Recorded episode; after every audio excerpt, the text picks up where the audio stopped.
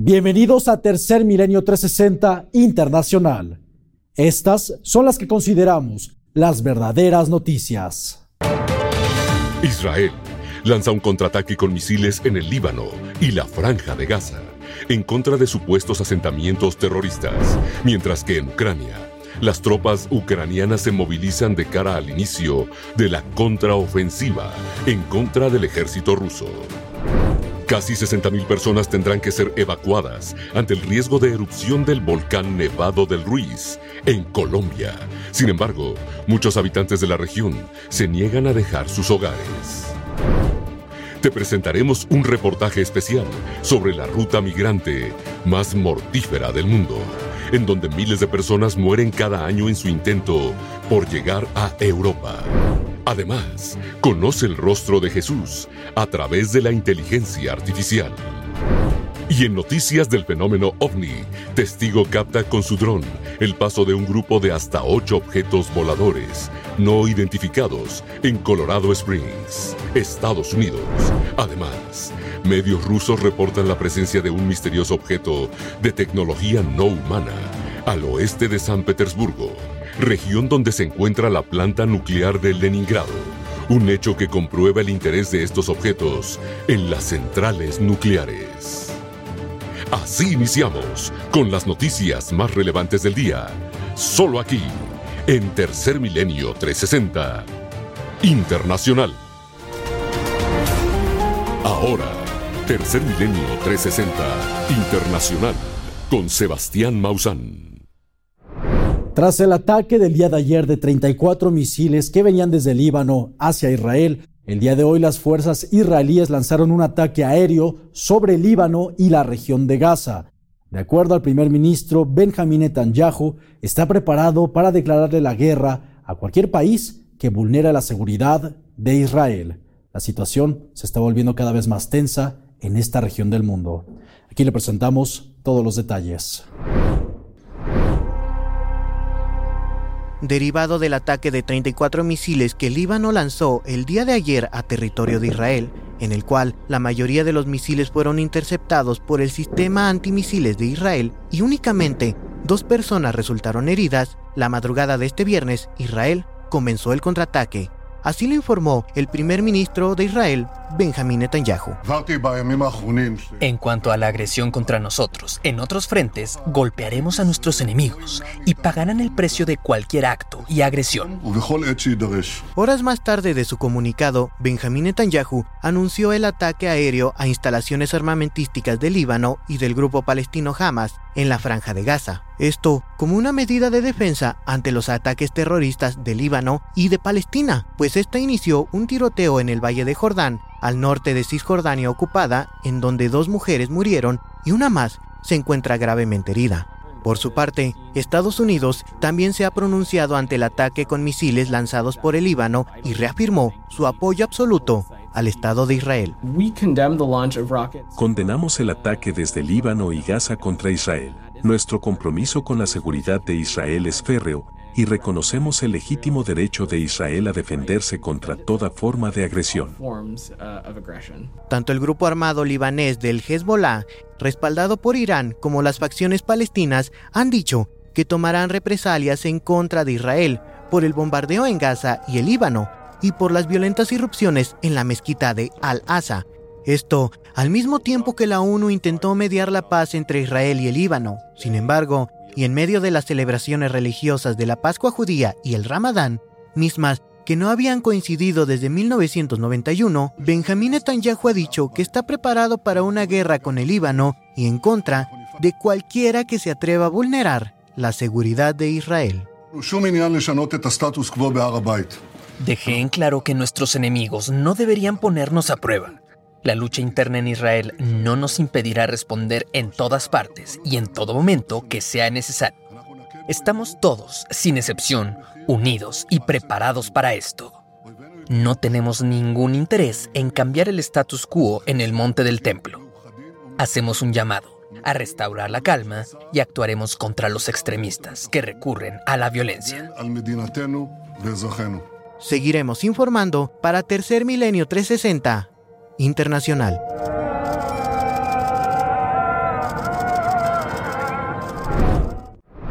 Un gran número de tropas ucranianas se empiezan a posicionar en los alrededores de Bakhmut para posiblemente iniciar su próxima contraofensiva en esta región que fue recientemente tomada por el ejército de Rusia un lugar en donde los médicos ucranianos están luchando todos los días para salvar vidas tanto de soldados como de civiles que permanecen en la línea de fuego. Ucrania ha comenzado a movilizar sus tropas en Bakhmut de cara al inicio de la próxima gran ofensiva en contra del ejército ruso. Una contraofensiva que, según funcionarios estadounidenses como Anthony Blinken, iniciará en las próximas semanas.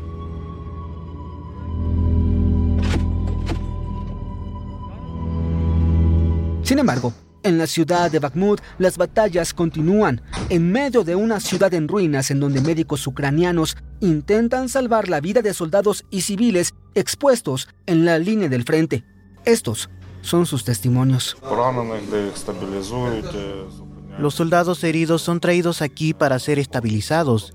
Detenemos el sangrado, desinfectamos heridas, administramos medidas de reanimación cuando es necesario y luego evacuamos a los heridos a un hospital militar móvil. ¿Dónde estabas cuando te lesionaste? En posición. En posición. Nuestro grupo estaba saliendo. Les dispararon. Los estábamos cubriendo, así que también nos dispararon. Una vez tuvimos una niña como de dos y medio años. Ella no hablaba, así que no supimos su nombre. Sus padres fueron traídos aquí el día anterior, Mientras ella se estaba quedando con un vecino, hubo un bombardeo y la trajeron aquí. Al día siguiente no podía mover las piernas, así que el vecino la trajo aquí. Las batallas en Bakhmut continúan a medida en que la contraofensiva ucraniana se prepara. Sin embargo, quienes aún permanecen en el frente de batalla tienen que resistir el asedio ruso. Información para Tercer Milenio 360 Internacional. El día de ayer se filtraron tanto en Telegram como en Twitter documentos oficiales de Estados Unidos y la OTAN del apoyo que le brindarán a Ucrania para su contraofensiva. De acuerdo al Pentágono, investigará al fondo de quién pudo haber filtrado estos documentos, ya que contienen material sensible, pero también las cifras podrían estar alteradas. Aquí le presentamos todos los detalles. El Pentágono de los Estados Unidos está investigando una brecha de seguridad en la que se filtraron a las plataformas de redes sociales documentos de guerra clasificados que detallan los planes secretos de Estados Unidos y la OTAN para proporcionar ayuda a Ucrania antes de su posible contraofensiva a Rusia. La primera filtración se dio el día de ayer, 6 de abril, pero por la tarde del día de hoy se filtraron nuevos documentos, dando un total de hasta 100 páginas de información confidencial filtrada. Dichos documentos se difundieron en Twitter y Telegram y según se informa, contienen gráficos y detalles sobre las entregas anticipadas de armas, la fuerza de los batallones y otra información confidencial. Sin embargo, tanto el bando ruso como el bando ucraniano señalan que los documentos parecen haber sido alterados en ciertas partes de su formato original, exagerando las estimaciones estadounidenses de muertos en la guerra de Ucrania y subestimando las estimaciones de las tropas rusas muertas, lo que podría generar desinformación. Ambos bandos acusan a la otra parte de tratar de sembrar dudas en materia de las estrategias a seguir, por lo que no está claro quién sería el responsable de esta filtración de documentos. Rusia está buscando formas de recuperar la iniciativa para tratar de influir en los escenarios de los planes de contraofensiva de Ucrania, introducir dudas, comprometer las ideas y, finalmente, intimidarnos con lo informados que están. Mikhailo Podolyak, funcionario presidencial de Ucrania. A pesar de la alteración de las cifras, lo cierto es que sí estamos hablando de una filtración de documentos reales y ultra secretos a las redes sociales, motivo por el cual Estados Unidos, Ucrania y la OTAN en general ya se reunieron para discutir formas de prevenir filtraciones de sus planes de defensa y evitar que este tipo de eventos se vuelvan a repetir. Información para Tercer Milenio 360 Internacional.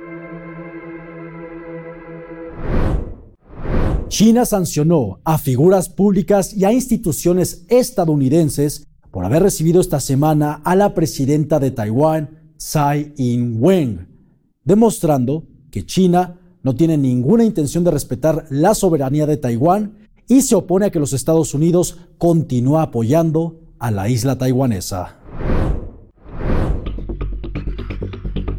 Tras la visita de Tsai Ing-wen, presidenta de Taiwán, a los Estados Unidos, ahora China, impondrá sanciones a diversas figuras públicas e instituciones estadounidenses. Esto debido a que desde la perspectiva del gigante asiático, estos apoyan las ideas separatistas de Taiwán. Las sanciones impuestas por China al Instituto Hudson la Biblioteca Reagan, así como sus directores y hasta exdirectores, no permitirán que estas personas, sus familiares y empresas ingresen a Hong Kong y Macao y prohibirán que los sancionados y cualquier tipo de sus inversiones y empresas trabajen de la mano con China.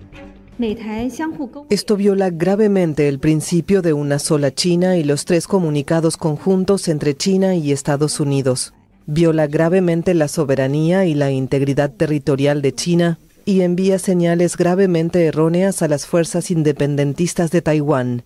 China tomará medidas firmes y eficaces para salvaguardar la soberanía nacional y la integridad territorial. Ante esta situación, las tensiones por parte de China en contra de Taiwán y Estados Unidos se han hecho notar, pues este viernes 7 de abril de 2023 se han revelado imágenes del segundo día de ejercicios militares por parte de China en el estrecho de Taiwán lo que una vez más demuestra que el gobierno del gigante asiático se encuentra pendiente y a la defensiva tras el apoyo de Estados Unidos sobre la independencia territorial y económica de Taiwán. Sin embargo, ante estos ejercicios militares, la presidenta de Taiwán, Tsai Ing-wen, declaró lo siguiente.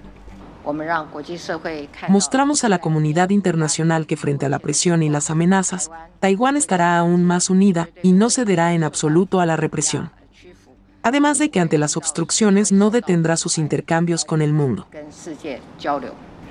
¿Qué sucederá ante esta contundente declaración por parte de la Taiwán independiente? Tercer Milenio 360 Internacional continuará informando. Durante este año, los tornados en los Estados Unidos han sido devastadores. Hasta el momento, 63 personas han perdido la vida, y de acuerdo a los expertos, el final del fenómeno de la niña fue lo que provocó que estos tornados fueran tan intensos durante la temporada. Aquí le decimos por qué. Oh Hoy en día lo primero en que se piensa al presenciar un evento impactante, incluso antes de ponerse a salvo, es documentarlo en video. Imagínese que se encuentra grabando el paso de un tornado, cuando de pronto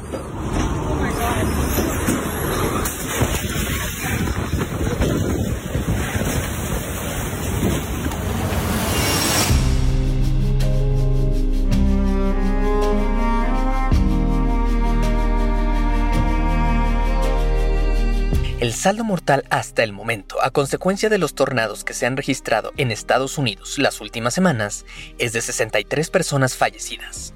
Todo ello al tiempo que un periodo inusualmente largo de la niña ha llegado a su fin.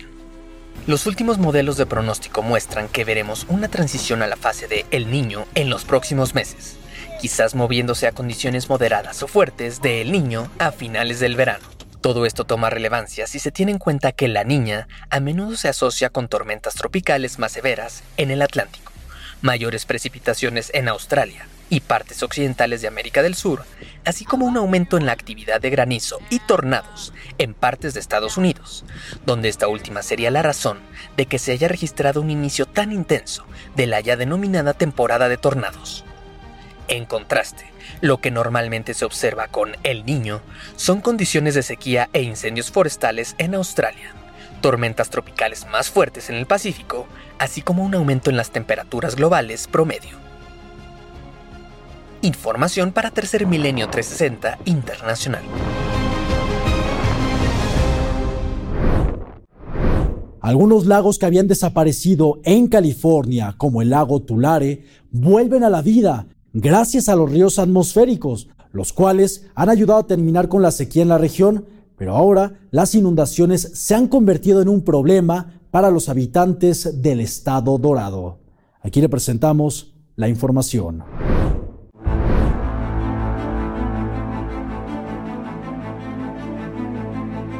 A pesar de que en 2022, California, Estados Unidos, sufrió una de sus peores sequías debido al cambio climático, ahora las intensas precipitaciones debido a los ríos atmosféricos están abasteciendo de agua a los lugares que quedaron prácticamente secos el año pasado.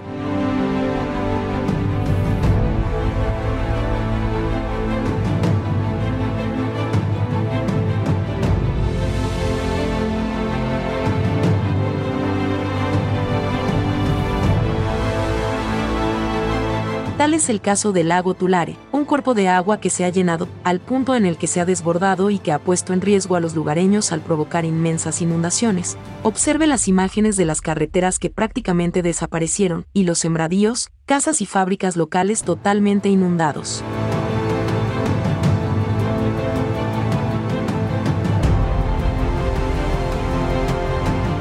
Ahora escuchemos a Ralph y a Carmen, residentes de Porterville, California, y afectados por las inundaciones tras el desbordamiento del lago Tulare. La gente está en estado de shock más que cualquier otra cosa, están muertos de miedo. Ya sabes, muchos de ellos perdieron propiedades, muchos de ellos perdieron vehículos, casas y ese tipo de bienes.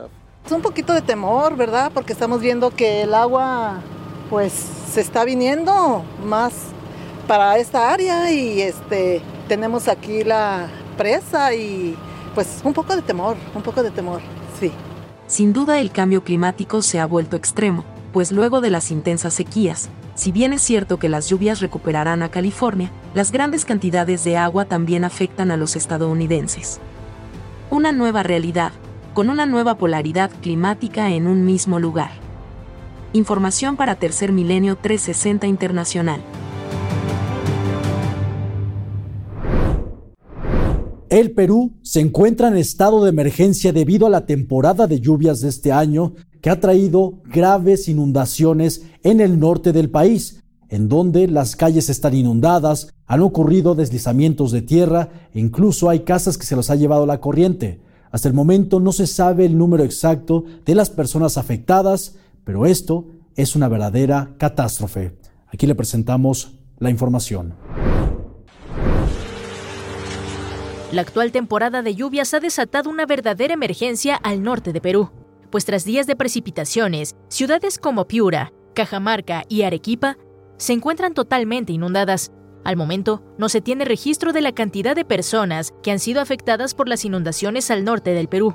Sin embargo, se proyecta que son cientos y cientos de familias las que han resultado dañadas y que, por supuesto, enfrentan una situación de verdadera emergencia en el Perú.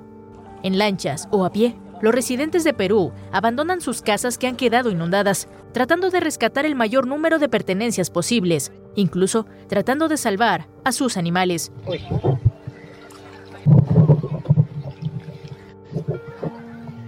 Asimismo, las fuertes corrientes de agua y lodo han arrasado con viviendas, carreteras y hasta personas, aunque este no ha sido motivo para que los residentes del norte de Perú intenten desplazarse hacia otros sitios para no perecer ante las inundaciones. Escuchemos a esta mujer de la tercera edad, la cual ha sido desplazada tras perder su hogar y que cuenta cuál es la situación tras las inundaciones al norte de Perú. Acá está todo inundado toda la madrugada. Horrible. Mi casa está llena de agua. Toda la noche me la tocó botando y sigue. Como ya lo observamos, el calentamiento global está provocando condiciones climatológicas extremas desde California hasta Perú. Esta es la nueva realidad climática y lamentablemente ningún país quedará exento. Información para Tercer Milenio 360 Internacional.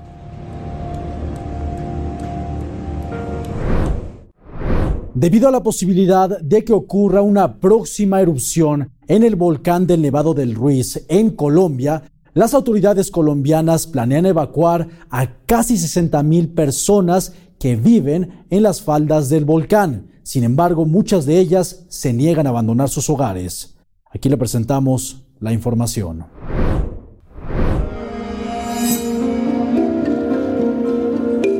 Ante la posibilidad de una erupción del volcán Nevado del Ruiz en Colombia, autoridades de la nación sudamericana se han propuesto acelerar las evacuaciones de al menos unas 2.500 familias, es decir, de casi 60.000 personas que se encuentran cercanas al coloso. Evelio Ortiz es un agricultor que vive cerca del volcán Nevado del Ruiz. Evelio siembra papa y junto a su familia permanecen en su hogar. Sin embargo, a pesar del riesgo, don Evelio asegura no tener miedo. Escuchemos. Yo no le tengo miedo a eso ya. Cuando explotó me cogió. Ahora no, pues ahora eso ya qué. Tiene que hacer ruido y claro, eso se sabe. Porque que tiene ese semejante roto, cuando caen piedras allá, rocas, pues tiene que sonar. Eso ya erosionó lo que iba a erosionar. Yo creo que rocas que caen allá y por eso se pone así. Pero que vuelva a ser erosión no creo. Así como Evelio, diversos pobladores se niegan a dejar su hogar, pues la mayoría vive en áreas rurales y temen dejar su ganado. A pesar de ello, las autoridades insisten en realizar dichas evacuaciones, pues la región tiene poca o nada de infraestructura de comunicación, por lo que en caso de una erupción, la situación para quienes viven cerca del volcán sería muy complicada. Es por ello que las autoridades insisten a la población en evacuar la zona de riesgo. Así lo recalcó Luis Fernando Velasco, representante de la Unidad Nacional para la Gestión de Riesgo de Desastres de Colombia. Lo que sí es imposible recuperar es la vida. La vida sí no se puede recuperar. Entonces sí les pedimos que con responsabilidad aquellas personas que están en zona de altísimo riesgo evacúen. El volcán Nevado del Ruiz tiene su historia, pues aquel coloso provocó en 1985 el mayor desastre natural en la historia de Colombia, al hacer erupción y provocar avalanchas de tierra y fragmentos de roca que enterraron asentamientos enteros y mataron a más de 25 mil personas. Un hecho que según el Instituto Smithsonian se trató de la cuarta tragedia volcánica más mortífera en la historia de la humanidad, por lo que se teme pueda volver a ocurrir. Información para Tercer Milenio 360 Internacional. Ante la posibilidad de una peligrosa erupción en el volcán del Nevado del Ruiz en Colombia, si usted habitara cerca de este volcán, ¿qué es lo que haría? ¿Abandonaría la zona o se quedaría en su hogar? Por favor, denos su respuesta a través de Spotify en Mausan TV. En la redacción de Tercer Milenio 360 Internacional se encuentra Alejandro Cruz, quien nos va a presentar su investigación especial respecto a la ruta migratoria más mortífera del mundo. Alejandro, platícanos por qué esta ruta, ubicada en el mar Mediterráneo, es la más letal del planeta para las personas que están migrando en busca de un futuro mejor. Sebastián, te saludo con gusto. Tal como lo has mencionado, esta ruta es la más mortífera para los migrantes en todo el mundo, debido a que estos migrantes huyen de situaciones políticas eh, complicadas, de situaciones de guerra, situaciones este, de desastres naturales que aquejan a sus países, acuden a esta vía para llegar a Europa y tener una mejor calidad de vida. Sin embargo, la Organización Internacional de las Migraciones ha dicho que en los últimos tres años cerca de 9.000 personas han sido víctimas letales de esta ruta y también que esta cifra puede ser incluso hasta tres veces mayor debido a todos los cuerpos que llegan a las costas de Italia. Es sin duda alguna lamentable lo que está pasando y los gobiernos de esos países no están haciendo absolutamente nada. Una situación que alarma sin duda alguna. Es verdaderamente lamentable el número de personas que fallecen intentando atravesar el mar Mediterráneo para llegar hasta Europa. Gracias Alejandro. Vamos con tu investigación. La ruta del Mediterráneo es considerada como la ruta más mortífera para los migrantes en todo el mundo, pues innumerables embarcaciones pesqueras o balsas improvisadas que parten principalmente de las costas de Libia llevan consigo, semana a semana, a cientos de migrantes que buscan llegar a Europa para tener una mejor calidad de vida, sin saber que navegarán en una tragedia sin fin. Escuchemos. Es una tragedia sin fin. Refuerza nuestra convicción de que la única manera de detener estas tragedias es detener las salidas.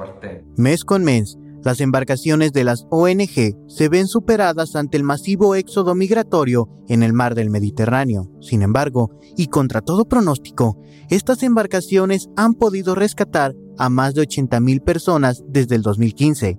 Los rescates más recientes han sido de 700 personas el mes pasado y 92 más apenas hace cinco días.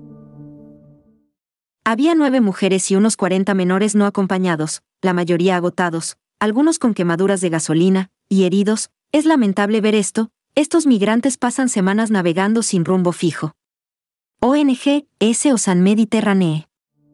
Estas operaciones fueron llevadas a cabo por parte de las embarcaciones italianas, que pese a las leyes prohibitivas que reducen la búsqueda y el rescate de los migrantes en el Mediterráneo, impuestas por el mismo gobierno italiano, siguen siendo un faro de esperanza para estos migrantes. Escuchemos el Senado italiano aprobó un decreto ley que dificulta la labor de rescate de los inmigrantes por parte de los buques eh, de las organizaciones humanitarias que han criticado mucho esta normativa. Eh, pese a las palabras de Meloni prometiendo mano dura frente a la inmigración ilegal, lo cierto es que este, este fenómeno eh, ha aumentado mucho estos últimos meses. basta pensar que en lo que llevamos de 2023 son más de 14.000 las personas que han llegado a Italia cruzando el Mediterráneo central, mientras que en el mismo periodo del año anterior eran únicamente 5.300. Desde que hay un nuevo decreto, hemos visto un impacto negativo enorme en nuestras operaciones. Para que se den una idea, el año pasado pudimos rescatar a 3.800 personas, más o menos. Con este decreto nuestras labores de búsqueda se limitan. En los últimos tres años, y de acuerdo con la Organización Internacional para las Migraciones, se han registrado más de 9.000 víctimas mortales en la ruta del Mediterráneo, cifra que está muy alejada de la realidad y que se presume puede ser hasta tres veces mayor, debido a los cuerpos que aún permanecen desaparecidos. Y es que en las costas de Europa, principalmente de Italia y de Grecia, se pueden observar cómo los cuerpos sin vida de los inmigrantes son arrastrados por las olas.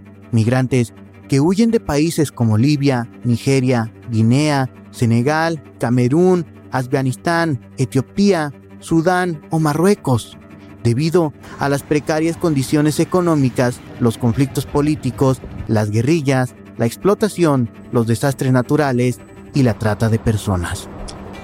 Y es que la muerte en los naufragios no es lo único a lo que se enfrentan los migrantes, pues en su intento por huir de las inhumanas condiciones que viven en sus países de origen, terminan cayendo en manos de sectas o grupos armados como el grupo nigeriano Black Axe, quienes usan a los migrantes para los trabajos en las minas en el caso de los hombres y la trata de personas en el caso de las mujeres y niños, o bien los terminan vendiendo como esclavos. Esto de acuerdo a la Organización Internacional de las Migraciones. Muchos de estos niños, niñas y adolescentes que han caído en redes delictivas ya se han visto forzados a prostituirse o son víctimas del tráfico de órganos. Organización Internacional de Migraciones. Además, la necesidad de los jóvenes por continuar con sus estudios los obliga a huir de países como Afganistán, en donde las mujeres tienen grandes limitantes en la educación, llevándolos a la trampa mortal de la ruta del Mediterráneo. Tal es el caso de Maeda Hussaini, una joven afgana de 17 años de edad, quien le había escrito una carta a la NASA contándole el gran sueño que tenía de ser astronauta. Un sueño que la llevó a abordar un barco pesquero que partió de Turquía a la ruta del Mediterráneo y así continuar con sus estudios. Sin embargo, esta joven nunca se imaginaría que el mensaje de voz que le había mandado a su mamá antes de que el barco pesquero en el que iba sucumbiera ante el oleaje serían sus palabras de despedida. Hola mamá, espero que estés bien. Yo estoy bien y feliz. Todavía estoy en el bote. Saldremos en 30 minutos. Mi querida madre, ya casi estoy en Italia. Bajaremos pronto, feliz y saludable. No te preocupes, todo estará bien. Maida Hussaini, joven afgana, de 17 años. Esta fue la desgarradora despedida de una joven que, al igual que miles de personas que acuden a la ruta del Mediterráneo en busca de una nueva esperanza de vida, suben a las embarcaciones sin saber que al zarpar se adentrarán en la mortal travesía del Mediterráneo. una ruta que los lleva a navegar con la muerte. Alejandro Cruz, para Tercer Milenio 360, Internacional.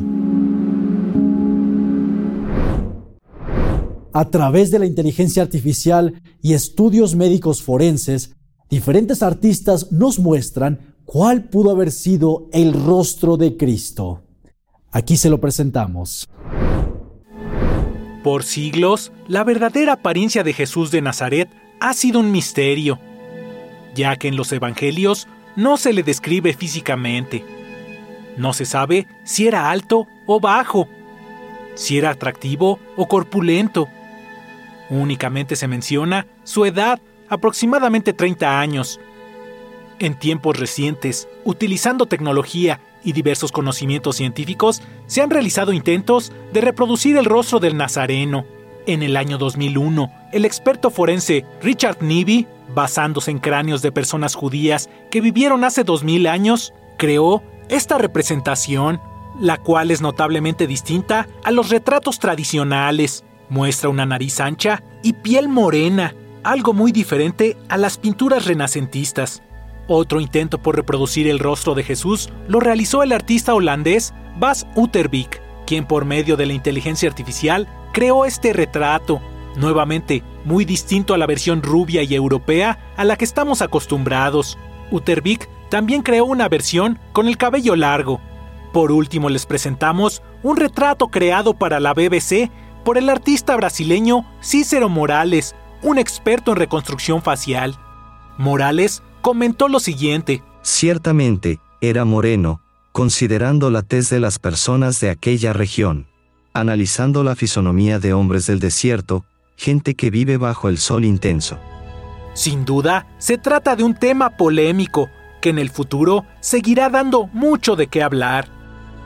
Información para Tercer Milenio 360 Internacional.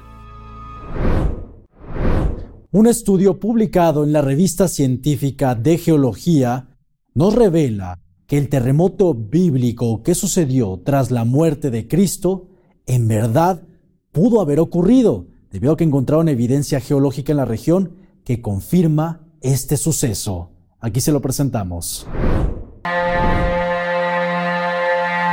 La ciencia cada vez más parece confirmar que la Biblia siempre ha tenido la razón con motivo de este Viernes Santo, día en que conmemoramos la pasión y muerte de Jesucristo, un reciente estudio realizado por un equipo internacional de científicos confirmó un extraordinario fenómeno, relatado en el Evangelio según San Mateo. En el versículo 50 y los siguientes, del capítulo 27 de San Mateo, se relata que justo en el momento en que Jesús fallece, ocurrió un gran terremoto. Evangelio según San Mateo, versículos 50 a 54. Pero nuevamente Jesús dio un fuerte grito y entregó su espíritu. En ese mismo instante la cortina del santuario se rasgó de arriba abajo, en dos partes. La tierra tembló, las rocas se partieron, los sepulcros se abrieron y resucitaron varias personas santas que habían llegado ya al descanso. Estas salieron de las sepulturas después de la resurrección de Jesús, fueron a la ciudad santa y se aparecieron a mucha gente. El capitán y los soldados que custodiaban a Jesús, al ver el temblor y todo lo que estaba pasando, se llenaron de terror y decían, verdaderamente este hombre era hijo de Dios.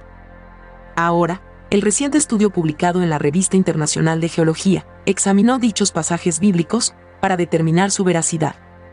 Para ello, los científicos Jefferson Williams, del Supersonic Geophysical, Marcus Schwab y Achim Brauer, del Centro de Investigación Alemán de Geociencias, buscaron rastros del terremoto en el Mar Muerto, analizando cada una de las capas sedimentarias que conformaron estacionalmente el fondo de Ain Gedi, un oasis ubicado en la ribera oeste del Mar Muerto y a 70 kilómetros de Jerusalén. Los investigadores encontraron sedimentos deformados, indicando que hubo un terremoto alrededor del año 31 después de Cristo, con una precisión de más o menos 5 años. Una vez que consideraron los datos geológicos, evaluaron los registros históricos de movimientos telúricos que coincidieran con los de la Biblia. Y encontraron que la única parte donde hay registro de un potencial terremoto es en los pasajes bíblicos de San Mateo. Los sedimentos estudiados concluyeron que sí ocurrió un terremoto local entre los años 26 y el 36 después de Cristo, lo suficientemente enérgico como para deformar los sedimentos en Ain Gedi, lo que coincide con la fecha de la muerte de Jesús, confirmando con ello al Evangelio según San Mateo. Con información para Tercer Milenio 360 Internacional. El pasado 5 de febrero, en Colorado Springs, en los Estados Unidos, una persona estaba realizando un vuelo con su dron y logró captar a ocho objetos luminosos sobrevolando esta comunidad. Y otra persona desde tierra también logró videograbar el suceso ovni de estos posibles objetos de tecnología no humana. Aquí se los presentamos. El día miércoles 5 de abril del 2023, desde la localidad de Colorado Springs, en la Unión Americana, residentes de esta localidad registraron un singular avistamiento. Uno de los testigos sobrevoló un dron para realizar algunas tomas del paisaje al atardecer. Sin embargo, logró detectar un misterioso objeto que estaba situado en el horizonte. Después de unos instantes, de la nada, se manifestó otro objeto de las mismas características. Extrañamente, el misterio se repitió hasta llegar a contabilizar un total de ocho grandes luces en el cielo. Observe con atención.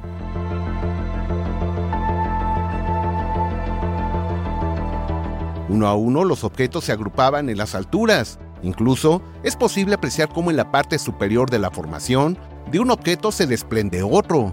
De acuerdo a la información, este conjunto se presentó muy cerca de donde se encuentra la base militar estratégica de la 50 ala espacial de la Fuerza Aérea que se encarga de controlar la navegación, peligros y comunicación de los satélites militares.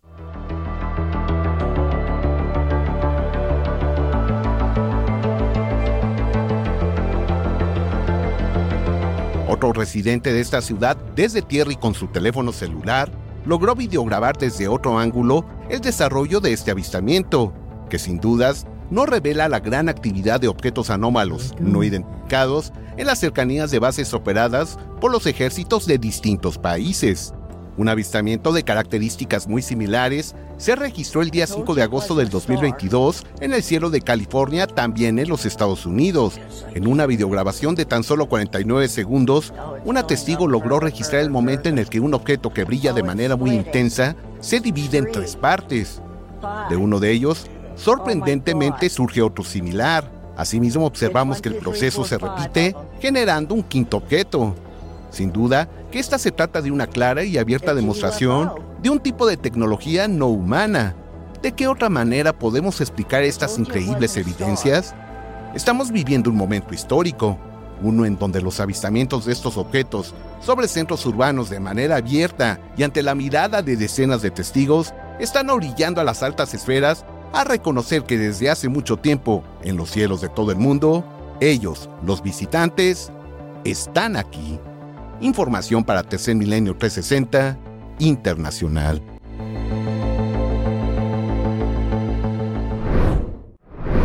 El 5 de abril, en el oeste de San Petersburgo, se presentó una esfera por encima de la planta nuclear de Leningrado, un hecho que provocó que las autoridades de Rusia cerraran el espacio aéreo de la ciudad. Aquí le presentamos todos los detalles. Nuevamente en San Petersburgo, Rusia, un objeto volador no identificado ha obligado al cierre del espacio aéreo cerca de una planta nuclear. Varios medios masivos de comunicación de la Federación de Rusia reportaron la presencia de una esfera de pequeñas dimensiones que se desplazaba a una velocidad constante de 200 km por hora y a una altitud de 10.000 km sobre Sasnovy Bor, una localidad al oeste de los suburbios de la ciudad de San Petersburgo. De acuerdo con el canal Baza de Telegram, quien dio a conocer este sorprendente suceso, el 5 de abril de 2023, las autoridades de la región de Leningrado activaron la contingencia régimen, la cual implica el cierre inmediato del espacio aéreo a cualquier aeronave. A pesar de la situación, el área de relaciones públicas de la planta nuclear de Leningrado dijo a la agencia de noticias News.ru que todos los bloques de energía estuvieron trabajando con normalidad durante el estado de alerta provocado por un ovni. La agencia de noticias del gobierno de la Federación de Rusia, TASS, también difundió esta información, agregando que una fuente de las Fuerzas Armadas aseguró que el objeto no era un dron ni un avión y que la defensa antiaérea de Rusia se encuentra completamente preparada ante cualquier situación, en caso de ser necesario. Esta sería la segunda vez en este año 2023 que se activa un plan de emergencia en el cielo de la ciudad conocida como la Venecia del Norte. A las 11 de la mañana con 4 minutos del 28 de febrero de 2023, el gobierno de la Federación de San Petersburgo publicó en su cuenta oficial de Telegram el cierre del espacio aéreo y la demora de los vuelos desde y hacia el aeropuerto internacional Pulkovo, como parte de la operación denominada Cavior, o alfombra en español. San Petersburgo ввели план «Ковер» из-за неизвестного объекта в воздухе, ныне НЛО над Санкт-Петербургом. У російському Пітері закрили аеропорт Пулково через невідом. Fueron 200 kilómetros a la redonda de San Petersburgo que fueron reservados para dos aviones de combate Su-35 y MiG-31, los cuales se dirigieron a los suburbios para interceptar a un objeto volador no identificado sin tener éxito. La frecuencia con la que los objetos voladores no identificados surcan los cielos de San Petersburgo sugiere un acercamiento y una mayor apertura a los temas relacionados con otras inteligencias en la Federación de Rusia. Información para Tercer Milenio 360 Internacional. Una vez más se presenta un objeto de tecnología no humana sobrevolando una planta nuclear.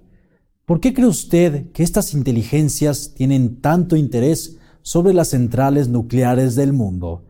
Por favor, conteste esta pregunta a través de Mausan TV en Spotify y denos su opinión.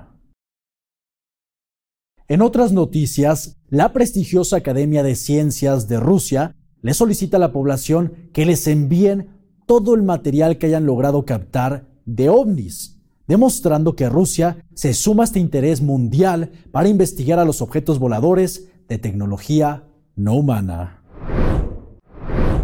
Una nueva fecha ha entrado a la historia no solo del fenómeno ovni en Rusia, sino también del mundo. El 27 de marzo de 2023, la Academia de Ciencias de Rusia lanzó una convocatoria donde solicita a la población enviarles material audiovisual de objetos voladores no identificados. En la cuenta oficial de una red social del Instituto de Matemáticas Aplicadas, Mtislav Keldysh, la Academia de Ciencias de Rusia escribió, Si usted fue testigo de cualquier objeto o fenómeno raro en el cielo, si a usted le pareció extraño el aspecto, la forma o el movimiento de un objeto o fenómeno, envíe sus materiales en fotografías o videos al correo electrónico ufo.keldish.ru. En el texto del correo, favor de señalar el lugar hora y circunstancias de la observación. Inmediatamente, otros medios de comunicación hicieron eco de este histórico anuncio sobre el programa científico del estudio del fenómeno ovni. Если раньше вам эти аббревиатуры казались несовместимыми РАН и НЛО, Российская Академия Наук и неопознанный летающий объект, то теперь знаете, что институт запустил программу по изучению НЛО. Что значит «запустил программу»? Incluso la agencia de noticias ITARTAS, que es una dependencia del gobierno central de Rusia, también dio difusión al acontecimiento en su sección de ciencias. Esto confirma las declaraciones del director general de la Agencia Espacial de Rusia, Roscosmos, Dmitry Rogozin, al afirmar que tanto la agencia que administra como la prestigiosa Academia de Ciencias de Rusia han estado llevando a cabo investigaciones serias del fenómeno ovni. Por otro lado, en cuanto a los así llamados ovnis de los que habla la NASA, puedo decir que este tipo de investigaciones se han llevado a cabo y aún se efectúan, incluso en nuestra Academia de Ciencias. Se reúne la información de los hechos y después se revisa. En esta entrevista, concedida la noche del 11 de junio de 2022 para el canal estatal de noticias Racia 24, el también político y diplomático admitió la posibilidad de la existencia de los objetos voladores no identificados. Puedo decirlo así, en un 99.9% se tratan de fenómenos atmosféricos o de otros fenómenos físicos, los cuales no se relacionan con hipótesis reales de la aparición de ovnis, pero nosotros admitimos que este tipo de fenómenos pueden tener lugar. La Federación de Rusia se está uniendo a Estados Unidos, China y a otros países en el estudio sistemático y científico del fenómeno ovni extraterrestre, en un momento en que los gobiernos aceptan públicamente estudiar los llamados fenómenos aéreos no identificados. Información para Tercer Milenio 360 Internacional. Les recordamos que también nos pueden escuchar y ver a través de Spotify y seguirnos en todas nuestras redes sociales escaneando este código QR. Muchas gracias por acompañarnos. Lo esperamos en la siguiente emisión de Tercer Milenio 360 Internacional.